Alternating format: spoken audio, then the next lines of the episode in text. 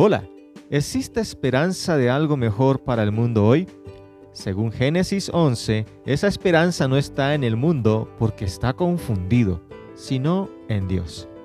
En Génesis 11:7, Dios dice, Ahora pues, descendamos y confundamos allí su lengua, para que ninguno entienda el habla de su compañero.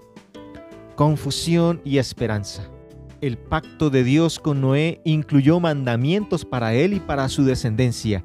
Después del diluvio, Dios les mandó que se multiplicasen y llenaren la tierra, pero entre los descendientes de Noé hubo quienes determinaron edificar juntos una ciudad, la ciudad que fue llamada Babel, y una torre en ella cuya cúspide llegara al cielo para evitar el ser esparcidos sobre la faz de toda la tierra, rebelándose así contra Dios.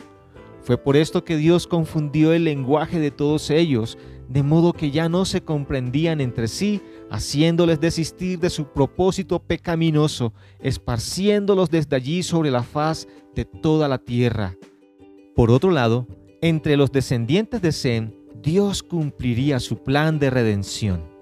Como los de Babel, el mundo sin Dios está confundido y perdido, porque no le obedece, siguiendo sus propios malos pensamientos, acarreando para sí el justo juicio de Dios. Pero Dios no quiere que ninguno se pierda. Él envió a su Hijo Jesucristo para que todo aquel que en Él cree tenga esperanza, la vida eterna, y no venga condenación, y ande en la luz de su verdad, la de su palabra te invito a que leas Génesis 11 y consideres que aparte de Dios el mundo está perdido, pero que Él mismo es la esperanza para el que cree en Él y le obedece. Que Dios te bendiga. Buen ánimo.